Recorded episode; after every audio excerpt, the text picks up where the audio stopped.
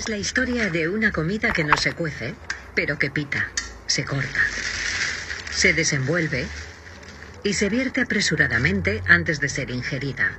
La comida preparada es en primer lugar una caja de cartón, un plástico o una lata. Ya está.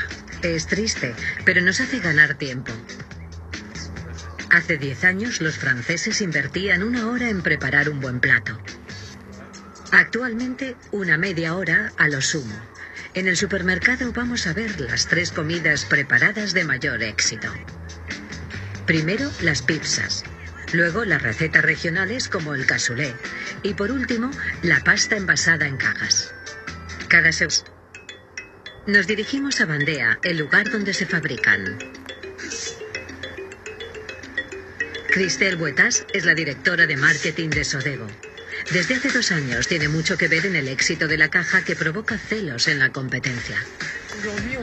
Actualmente fabricamos 350.000 cajas a la semana. Así que se trata de un gran centro de producción. Un centro de producción altamente protegido.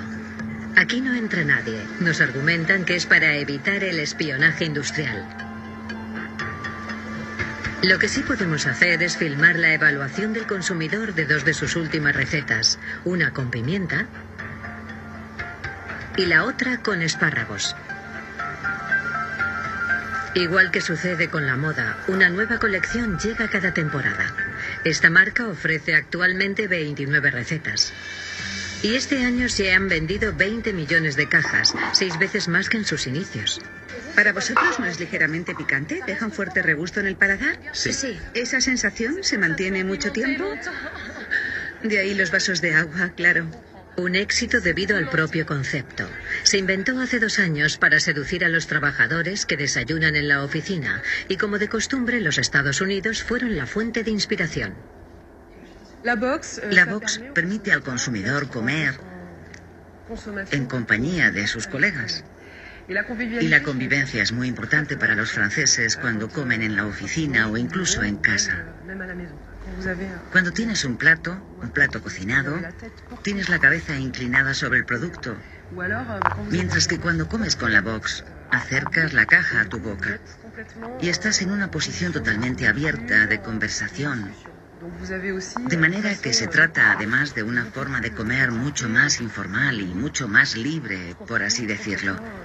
La forma de comer que vemos en las series americanas. En lo concerniente a la fabricación, habríamos deseado conocer más. ¿De dónde provienen los ingredientes? ¿Con qué se elabora la salsa? ¿Es todo 100% natural? Pero no obtenemos respuesta. La mayor parte de los gigantes de esta cocina industrial se niega a abrir las puertas de sus fábricas. ¿Tendrá el miedo de que los consumidores se alejen de este mercado que representa más de 3.000 millones de euros? Hemos solicitado la colaboración de las grandes marcas del sector. La primera de ellas nos hizo esperar eternamente. La segunda nos dijo que no estaba disponible. En definitiva, recibimos numerosas negativas, a menudo muy poco argumentadas. No podemos invitarle a venir a rodar en nuestra fábrica. Una antología de excusas poco convincentes.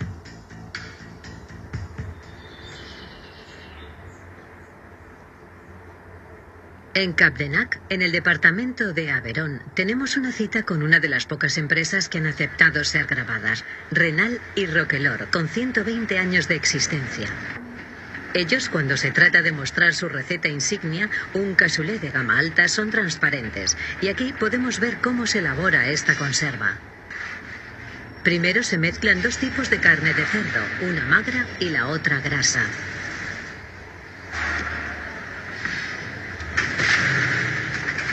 Se amasan con diferentes condimentos y se convierten en salchichas. Luego se introducen manualmente, una a una, en las latas.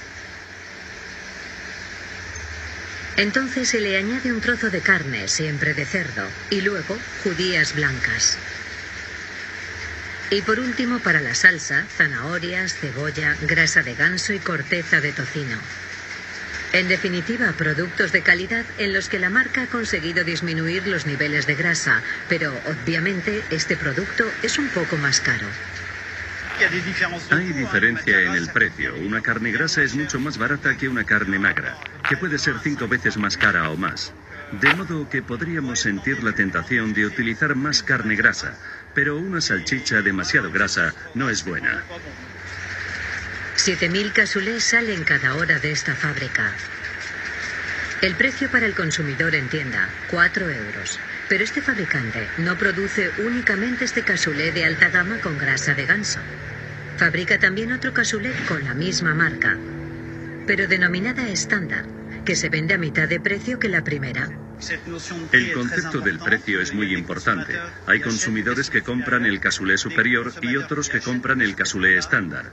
Así que debemos respetar estos principios ya que en su fabricación hay diferentes formulaciones. Formulaciones diferentes. Sin embargo, en la foto aparecen también unos lustrosos trozos de carne. ¿Qué son realmente? Hemos leído con detenimiento la etiqueta y en ella, como si se tratase de otro idioma, aparecen una serie de palabras extrañas. Glutamato de sodio, almidón de maíz y de patata procesados. Todos estos ingredientes son aditivos. Algunos conservan, otros dan sabor, color, volumen. Todos son más baratos que la materia prima. Nada ilegal. Pero, ¿todos estos ingredientes químicos están exentos de riesgos? En Clermont-Ferrand hay una asociación que ayuda al consumidor a orientarse. Ahora vais a coger una etiqueta al azar. Herramientas indispensables para los participantes, la lupa y el decodificador. Yo tengo emulsificante E471, estabilizante E480, antioxidante E304. En las etiquetas, los aditivos se suelen indicar con la letra E, que significa Europa, seguida de tres cifras que varían según las categorías. Hay 26 en total.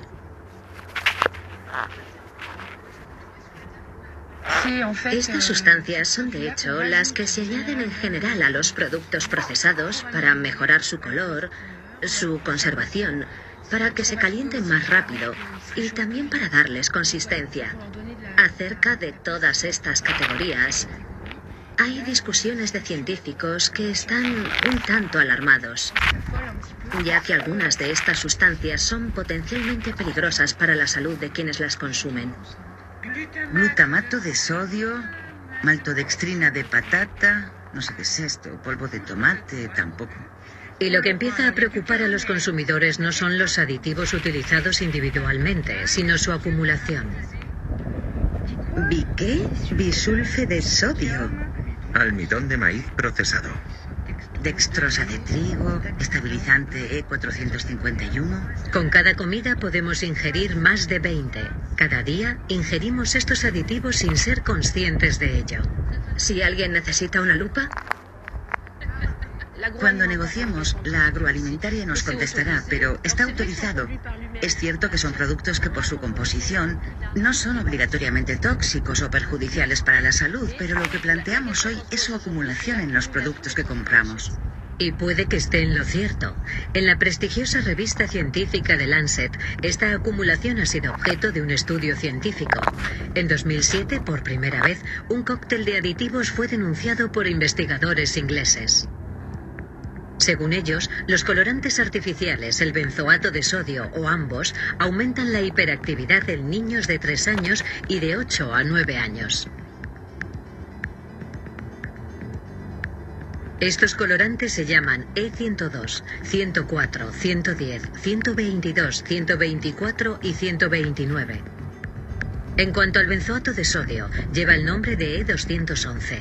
Estos aditivos no fueron prohibidos tras la publicación de este estudio. Sin embargo, el año pasado, la Unión Europea exigió a los fabricantes que notificaran en sus envases el riesgo de hiperactividad. Actualmente los industriales sustituyen cada vez con mayor asiduidad los colorantes químicos por colorantes naturales. Pero hemos encontrado en esta ensalada comprada en el supermercado, así como en estas gambas, el famoso benzoato de sodio, E211. El médico nutricionista, Logan Chevalier, lucha contra estos aditivos desde hace más de 20 años. Según él, el asunto no ha hecho más que comenzar. Por precaución, aconseja limitar su consumo al mínimo. Yo creo que lo que debemos decirle al consumidor es que cuando hay más de tres aditivos puede desechar el producto o adquirirlo de forma totalmente excepcional. Porque las interacciones entre los aditivos las conocemos muy mal, no han sido estudiadas. Nunca se ha elaborado una metodología para estudiar esta cuestión. Actualmente en Francia están autorizados más de 300 aditivos. Esto representa cientos de miles de combinaciones posibles. Hoy en día, ningún estudio científico permite establecer la inocuidad de estas interacciones. Conclusión, desconocemos lo que contienen nuestros alimentos. ¿Son entonces necesarios todos estos aditivos? como los que se utilizan con estas alitas de pollo, que han dejado atónitos a los empleados de un sitio web de información para el consumidor tras haberlas probado. Cuando hicimos la prueba de las alitas de pollo, descubrimos que ese producto que nos venden no existe en la naturaleza, por ejemplo. Un pollo no tiene esa pieza. Cogen un trozo de carne, lo colocan en un hueso y sujetan las dos partes. Para poder sujetarlas es necesario utilizar algún producto. Así que tenemos aditivos, tenemos elementos que nos permiten unir bien el hueso y la carne. La carne procede de diferentes partes del pollo. No vamos a entrar en detalles, pero cuando lo examinas, te das cuenta de que finalmente, cuanto más te aproximas al producto de origen, mejor. Aunque la cuestión es más compleja, y estos profesionales nos lo van a demostrar gracias a una nueva experiencia. Tendrá lugar en este barrio de las afueras de París. Elizabeth nos va a demostrar que las madres de familia tienen dificultades para ir en contra de los gustos de sus hijos. Voy a sacar mis ingredientes para preparar un cordón bleu de pollo. Cada mes, Elizabeth hace probar a sus hijos y sus amigos una receta.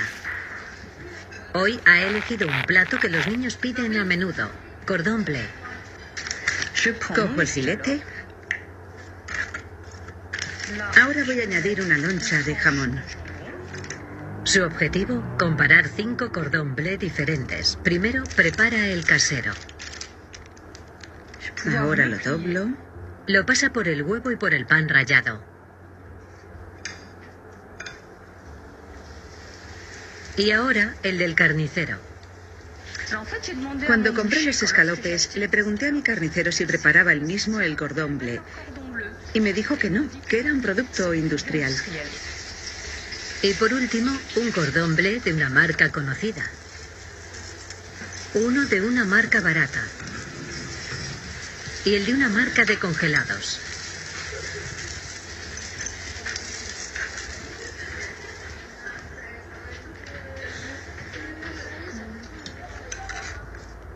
Rafael, aquí tienes. Va a hacer falta mucho apetito, ¿eh? Porque hay mucho que comer. Comenzad con el más fino. ¿Qué opináis de la cantidad que lleva este? Está soso. Está soso. No sabía queso. Muy bien, probad ahora este otro. Tengo la sensación de que no sabe a pollo. Está seco. Un poco más seco. No sé por qué, pero me sabe a sushi. Por ejemplo, para mí esto no es pollo. No es solomillo. No se ven las fibras del pollo. ¿Qué nota le daríais a este, por ejemplo? 6 sobre 10.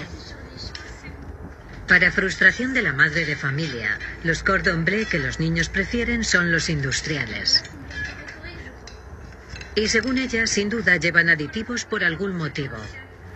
Lleva potenciadores del sabor, que son aditivos que permiten incrementar el sabor y también el olor.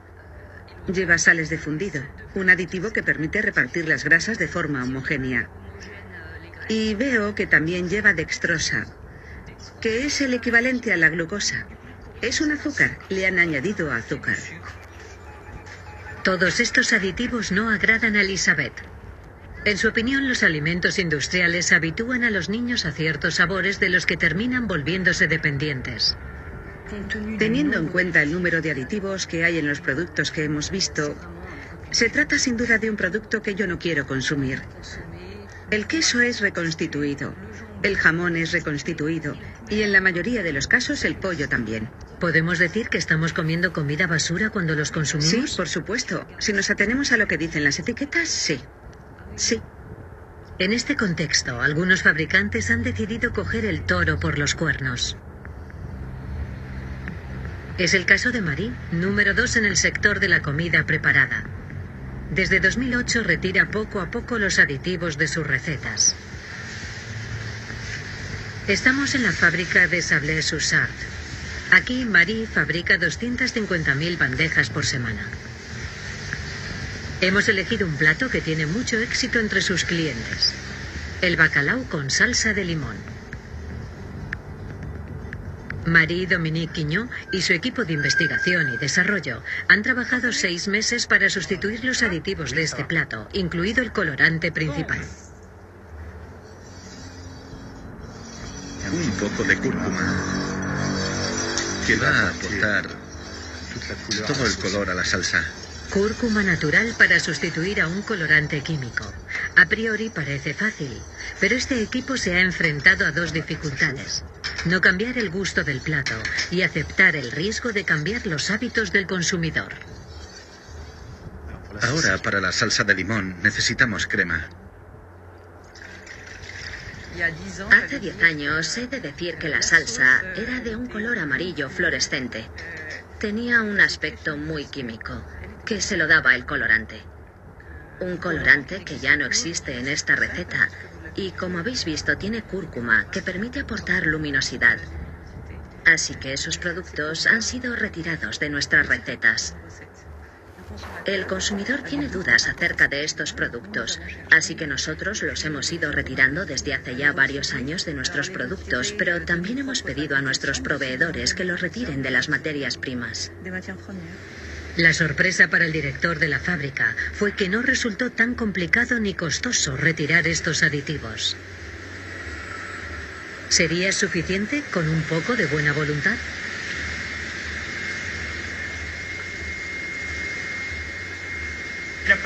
Hemos tenido que volver a trabajar sobre nuestros baremos de temperatura y también sobre las materias primas que incluimos. Y esto nos exige una regularidad absolutamente ejemplar. Es cierto que esto requiere estrujarse los sesos, tiempo para reflexionar sobre cómo hacerlo, pero por otro lado puede simplificar otras tareas. Yo diría que con algunas recetas puede resultar un poco más costoso, pero con otras el precio al final es el mismo. Hoy en día, de los 61 platos preparados por esta marca, 39 no contienen ningún aditivo. De aquí a finales de 2012 los productos químicos deberían haber desaparecido por completo de sus recetas. Este empresario es, pues, bastante buen alumno, porque además de haber eliminado los aditivos, se esfuerza también por reducir la sal y la grasa. Pero sorprendentemente, nadie les obliga a ello, y ese es el mayor problema con la industria alimentaria. Sal, grasa, azúcar. Ninguna ley obliga a los fabricantes a limitar las cantidades de estos tres ingredientes en la comida preparada. Como ocurre con los aditivos, estos tres ingredientes no son siempre nuestros mejores amigos. Cáncer, obesidad, enfermedades cardiovasculares, el exceso de sal, grasa y azúcar contribuyen a estas plagas que cuestan cada año a la seguridad social 13.000 millones de euros, una cantidad superior al déficit total de la asistencia sanitaria. Algunos senadores han avisado del peligro. La composición de los alimentos preparados muestra una proporción de azúcar, de sal y de grasa muy superior a las necesidades cotidianas del cuerpo humano. Hay ministros claramente disgustados. Lamento la ausencia de ciertos actores económicos durante las consultas que han tenido lugar. Yo los invité. Y existe una carta a la que los industriales pueden adherirse, pero no hay nada, absolutamente nada, que se pueda considerar coercitivo. Resultado. La mayoría de los platos preparados siguen siendo para el cuerpo médico demasiado azucarados, demasiado grasos, demasiado salados. Y desde hace 10 años las mismas voces se alzan y claman en el desierto.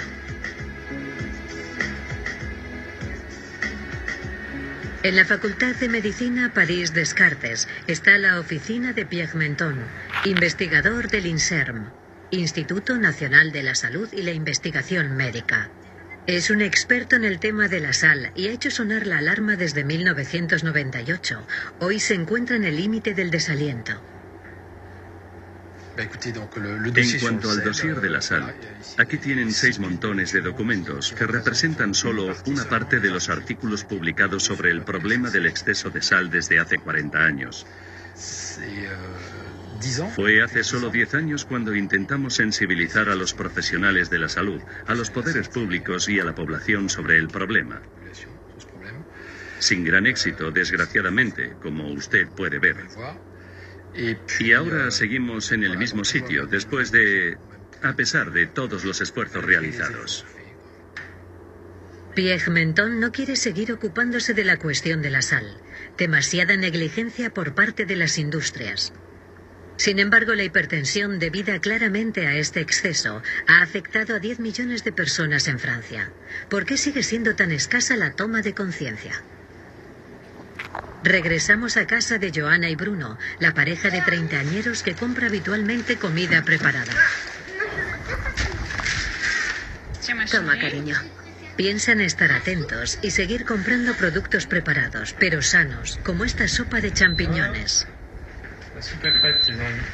Todos sabemos que la sopa es buena para la salud. Hay muy poquita. Y tiene muchas verduras. ¿Para qué hacerla si esta es buena? Me encanta. El problema, sin diploma en dietética, es imposible orientarse. A nuestra petición, Vamos a ver la etiqueta. Bruno va a mirar el paquete con más detenimiento. ¿Qué es lo que te gusta? Les pedimos que se fijen en la sal. 38%. Este plato de sopa aporta el 38% de la cantidad de sal que debemos consumir al día. Es demasiado y no habían reparado en ello. Con la sopa hemos consumido una tercera parte de lo que corresponde al día. Lo que no está nada mal. Y eso que es solo el primer plato. Vamos, yo quiero repetir. Nos hemos entretenido calculando sus aportes en materias grasas el día de hoy. El menú de mediodía. Sopa y pizza. La cena, hachí parmentier y pepito de chocolate. Solamente con estos alimentos industriales se han alcanzado sus necesidades diarias de grasa, alrededor de 50 gramos. Eso sin contar el desayuno, los embutidos del primer plato y el queso. Por otra parte, algunos platos industriales son más grasos que otros, como este salmón que parece muy ligero y que sin embargo contiene casi la mitad de los aportes de lípidos necesarios por día. Para las asociaciones de consumidores, una de las soluciones para evitar sobrepasar las necesidades diarias de azúcar, grasa y sal es modificar las etiquetas de los envases, que todavía son demasiado rebuscadas. Como se puede ver, en la composición se citan los glúcidos, los lípidos, el sodio y otros valores en una tabla de cifras incomprensible. En materia de etiquetado nutricional, lo que queremos es una herramienta que sea sencilla, comprensible y que permita al consumidor de forma visual comparar entre categorías de alimentos más o menos grasos o azucarados. Esto ya existe. En el modelo inglés, por ejemplo, figura todo en términos muy sencillos. Fat, materia grasa. Sugars, el azúcar. La sal, y se puede ver enseguida si un alimento tiene un porcentaje alto en materia grasa, en azúcar o en sal, dependiendo del color. Sin embargo, este etiquetado tan claro y comprensible, por desgracia, no lo tendremos en Europa, porque ha habido una campaña de presión encarnizada por parte de la industria agroalimentaria para evitar este tipo de etiquetado. Esta industria no tiene el menor interés en informar a los consumidores sobre las verdaderas cualidades nutricionales de sus productos.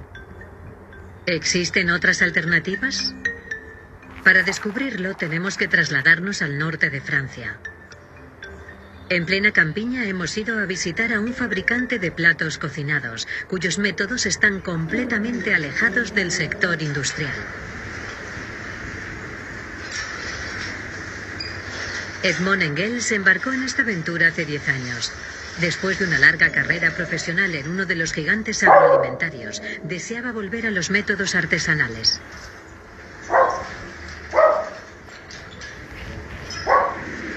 ¿Cuánto pesa esta pieza?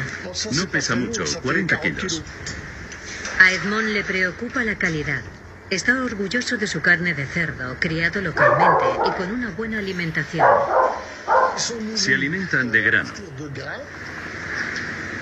de una cantidad muy pequeña de semilla de lino para el aporte de proteínas y con una dieta que no es de relleno, por así decirlo. Fíjese, se nota al tacto. La carne no se hunde, es firme. Contiene menos agua. Y luego observe la parte grasa. No ha crecido demasiado rápido. Cuando el animal crece muy rápido, tiende a acumular grasa. Es como cuando un bebé está sobrealimentado. Ese mismo día, el equipo prepara un cassoulet con carne de cerdo recién suministrada. Vamos a comprobar cómo es posible elaborar comida preparada sin demasiada sal, ni demasiada grasa, ni demasiado azúcar. Primero se deshuesa la pieza, se le quita la corteza. Una vez picada, la carne se transforma en salchichas. Para darles una tonalidad un poco más viva, se agrega un colorante natural, achicoria. A continuación, las salchichas se colocan en bandejas acompañadas de judías y otro trozo de carne. Y menos de una hora después de su fabricación, se cocinan en esta especie de olla grande, denominada autoclave. Es precisamente esta rapidez entre la preparación y la cocción lo que permite a Edmond poner menos sal que en un proceso industrial, una sal añadida en la fase en la que se pica la carne. En la bandeja ponemos 20 gramos de pimienta y 120 gramos de sal, es decir, que salamos a 12 gramos, mientras que en la industria se sala a un promedio de 15 gramos. Pero nosotros nos hemos comprometido en nuestro protocolo de fabricación a bajar el porcentaje de sal. ¿Y es fácil disminuir la sal? Es fácil en la medida en que trabajamos con este método. El plato estará envasado en una hora. Si tuviera que esperar a esta noche, la sal no protegería los alimentos lo suficiente. En tal caso es mejor poner 15 gramos. ¿Para qué sirve la sal? Es un conservante que evita la multiplicación bacteriana. En cuanto a la grasa, Edmond ha descubierto también un truco muy sencillo. ¿Puedes preparar la salsa? En el momento de preparar la salsa, es suficiente con poner únicamente agua y sobre todo nada de azúcar ni otros aditivos, justo lo contrario de ciertas prácticas industriales. Le ha puesto sal, pimienta y un poco de jalea. Y no lleva nada más. El agua se calcula para la cocción de las judías, de manera que queden bien untuosas, y para que haya entre un 15 y un 20% de salsas. En la fabricación industrial, las salsas representan a menudo el 50% del plato y llevan espesantes. Hay que saber, por ejemplo, que algunos de los platos industriales que se consumen son mezclas hechas en calderas, es decir, en grandes tanquetas, y que son inyectadas en las bandejas simplemente por presión de aire a través de unas tuberías. Flu, flu, flu. Una dosis. Como es lógico, la carne está desestructurada y se añaden un montón de aglutinantes para que la comida se deslice bien por las tuberías. ¿Qué aglutinantes se utilizan? Están hechos a partir de almidón y de otros productos similares que ayudan a espesar la salsa para que resbale mejor, por así decirlo, a través de las tuberías. ¿Productos que son demasiado grasos y azucarados? En mi opinión, demasiado azucarados y quizás demasiado grasos. Por lo tanto, es posible elaborar platos preparados de buena calidad, aunque algunos abogan sencillamente por volver a la cocina casera.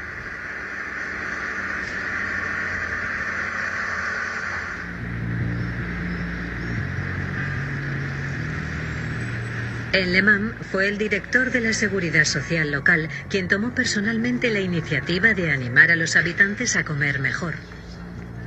¿Que la comida basura agrava el presupuesto de sanidad? No pasa nada.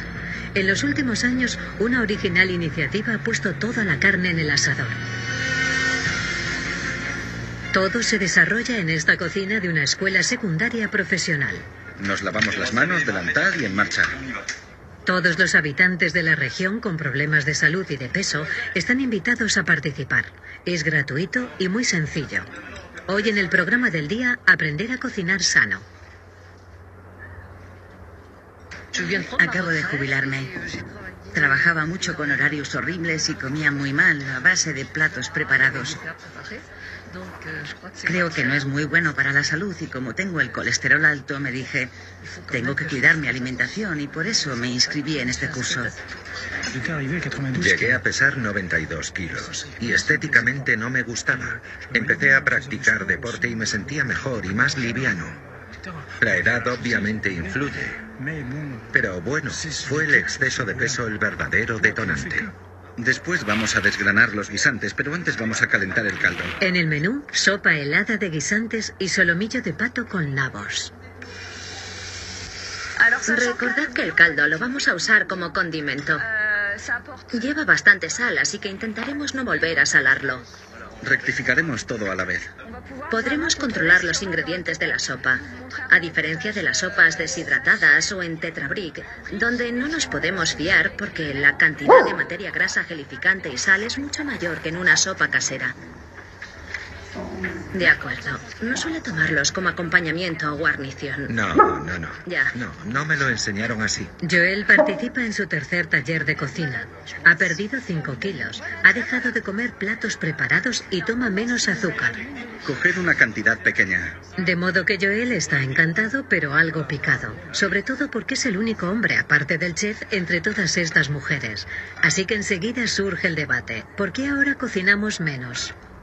Tenemos otras cosas que hacer, no hay tiempo. Sí. En eso estoy de acuerdo. No quisiera parecer misógino, pero el hecho de que las mujeres trabajen Sí. cada vez más es un Entiendo. problema.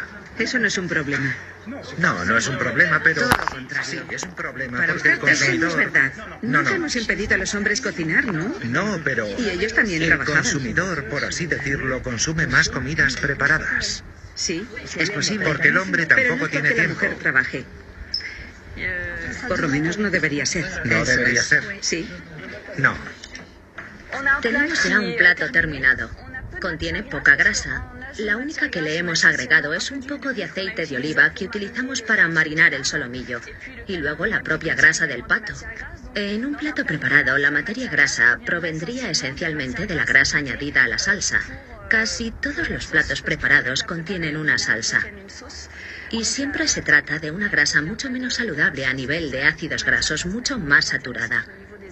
De manera que nuestro plato será mucho menos salado y menos rico en materia grasa. Y mucho más saludable a nivel de proteínas comparado con un plato preparado.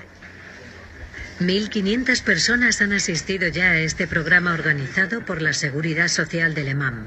Como resultado, menor consumo de medicamentos, menos visitas al médico y, sobre todo, 200 millones de euros de ahorro. Motivo más que suficiente para extender esta experiencia a otros departamentos franceses.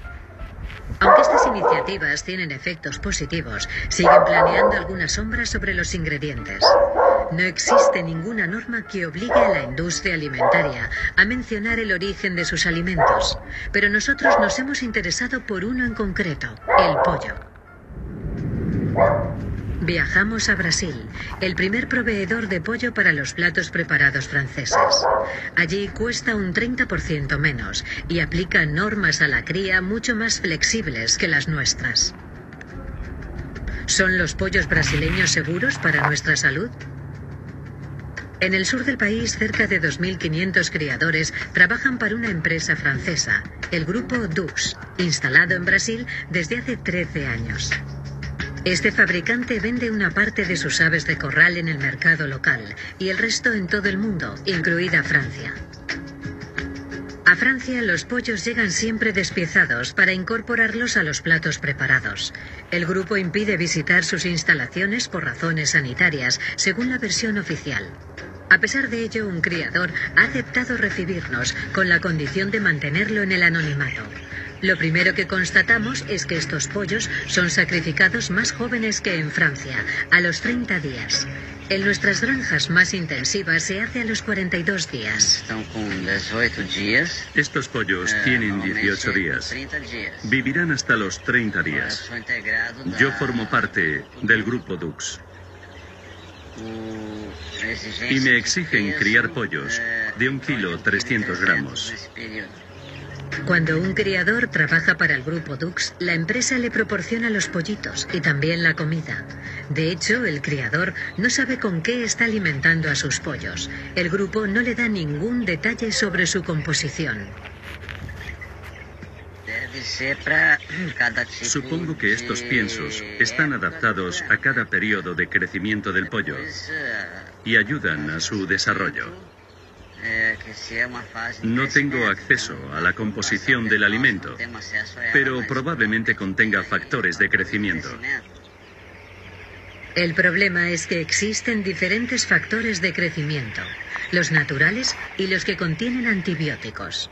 En Francia, estos últimos están prohibidos, a diferencia de Brasil, donde se utilizan con frecuencia. Mezclados con el alimento, estimulan el desarrollo de los pollitos y previenen las infecciones bacterianas.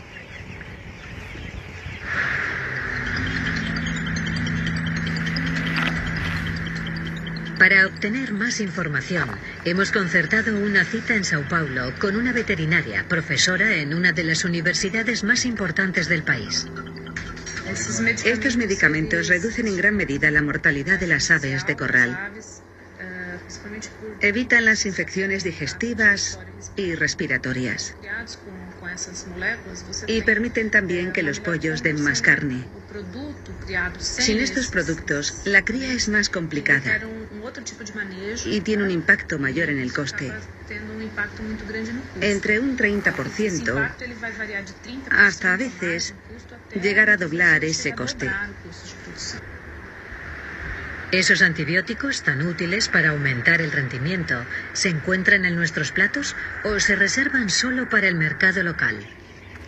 De nuevo con el criador, le citamos los dos principales antibióticos prohibidos en Francia para averiguar si ha oído hablar de ellos.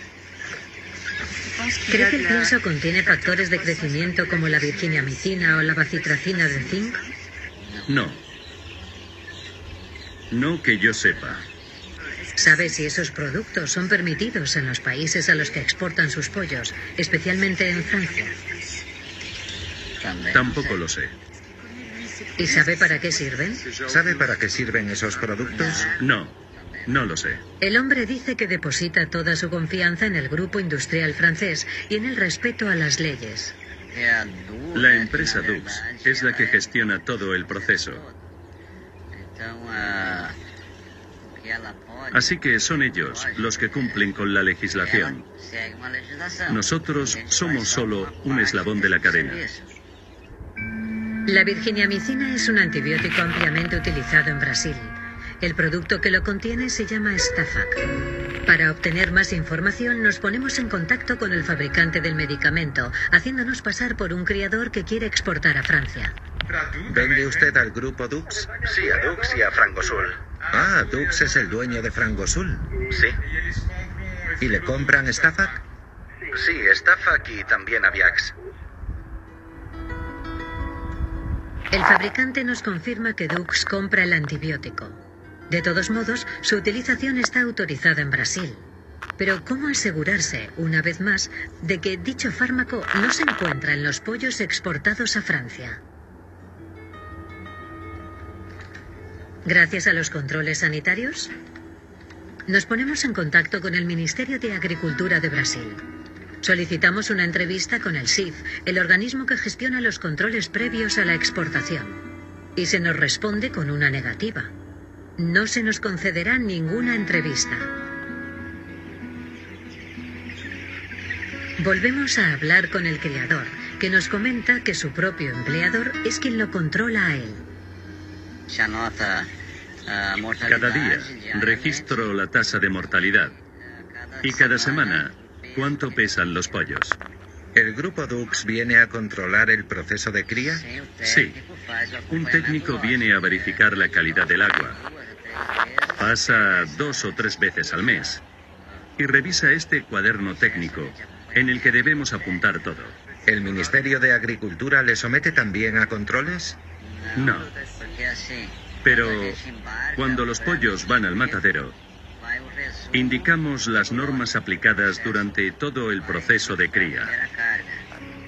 ¿Son suficientes estos controles?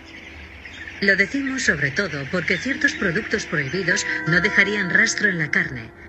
Es el caso del Stafac, este producto a base de virginiamicina. Un responsable de la empresa fabricante nos lo confirma por teléfono.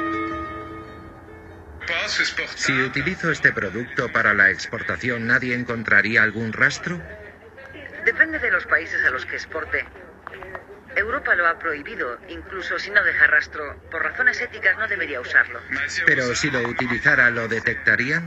No, no lo detectarían, puesto que no deja rastro. Dado que la virginiamicina no deja rastro, no es posible averiguar si el Stafac se utiliza en pollos que se venden a Francia. Naturalmente, hicimos la pregunta a Dux. El grupo nos asegura que garantiza el control de sus circuitos de exportación. Por email nos afirman que el grupo exporta a Europa solo el 2% de su producción brasileña y que ninguna de las aves de corral que se venden a Europa contiene promotores de crecimiento. Nuestros productos están sujetos a controles permanentes y probados en cada envío, mediante un certificado sanitario expedido por las autoridades nacionales competentes. Además, a la llegada de la mercancía, nuestros clientes efectúan sus propios controles, basándose en unas especificaciones perfectamente definidas. Sin embargo, por lo que respecta al Ministerio francés de Agricultura, no hemos podido averiguar nada sobre los controles realizados en Francia, a pesar de haber solicitado numerosas entrevistas. Entonces, ¿podemos alimentarnos mejor y, sobre todo, de forma más asequible?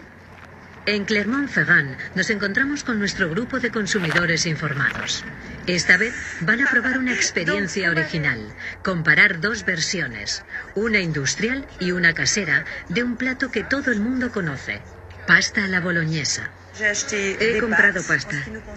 Vamos a trabajar con la pasta, puré de tomate que no contiene ni colorantes ni conservantes, un poco de aceite de oliva, concentrado de tomate, cebolla y ajo.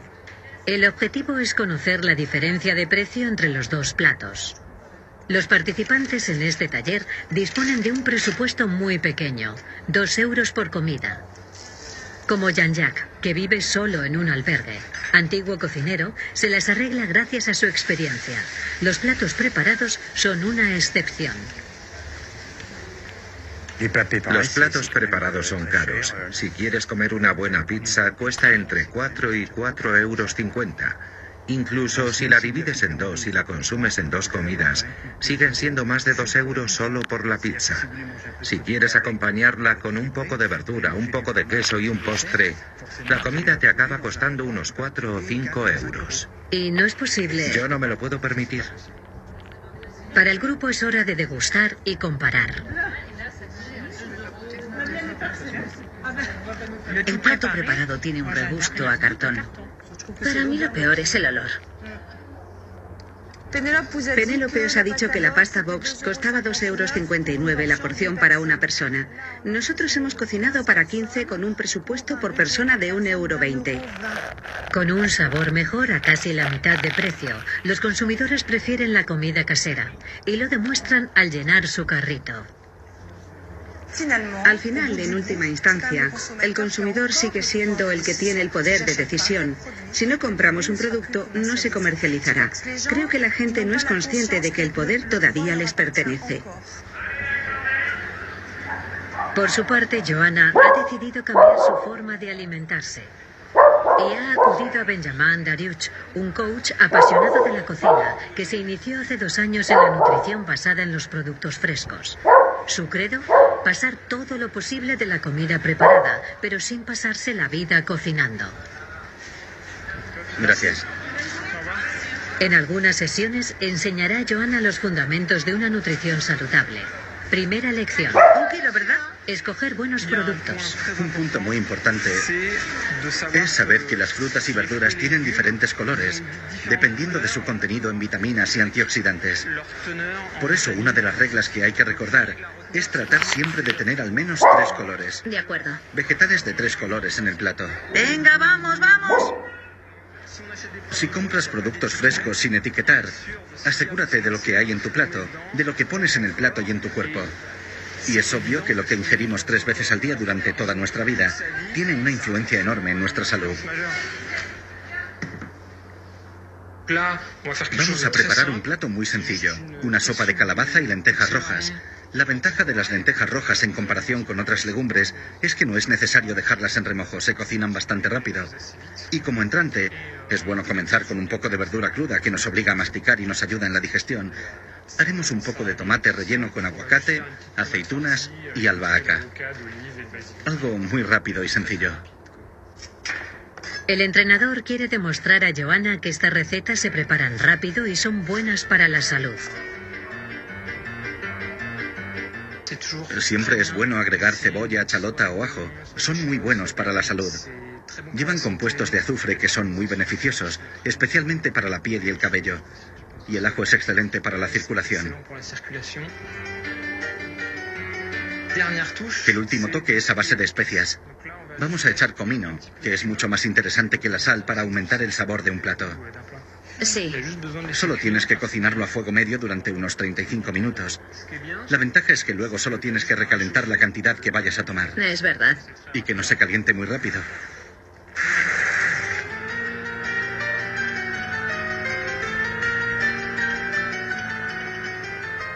¿Apreciará la familia estas recetas caseras? Qué rico. A ella le gusta añadir sal a los platos. Y esto no llevaba sal. Pero le ha gustado. Y ni siquiera se ha acordado de ella, así que es genial. Y ahora la prueba de la sopa. Gracias. Un poco de sopa, Noemí, ¿vale? Vale ya, vale ya. El pequeñín la probará primero. Toma.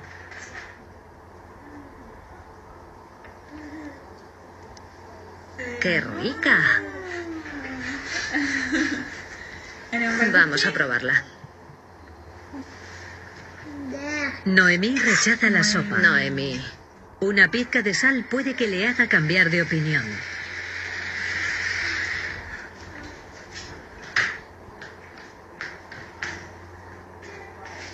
No es fácil cambiar sus hábitos alimenticios. Vamos a parar por los niños. Pero merece la pena. Un poco más allá. Menos química en los platos y más ahorro para la seguridad social y para el monedero. Regresar a la cocina de nuestras abuelas sin quedarnos atados perennemente a ella se anuncia como la nueva tendencia culinaria.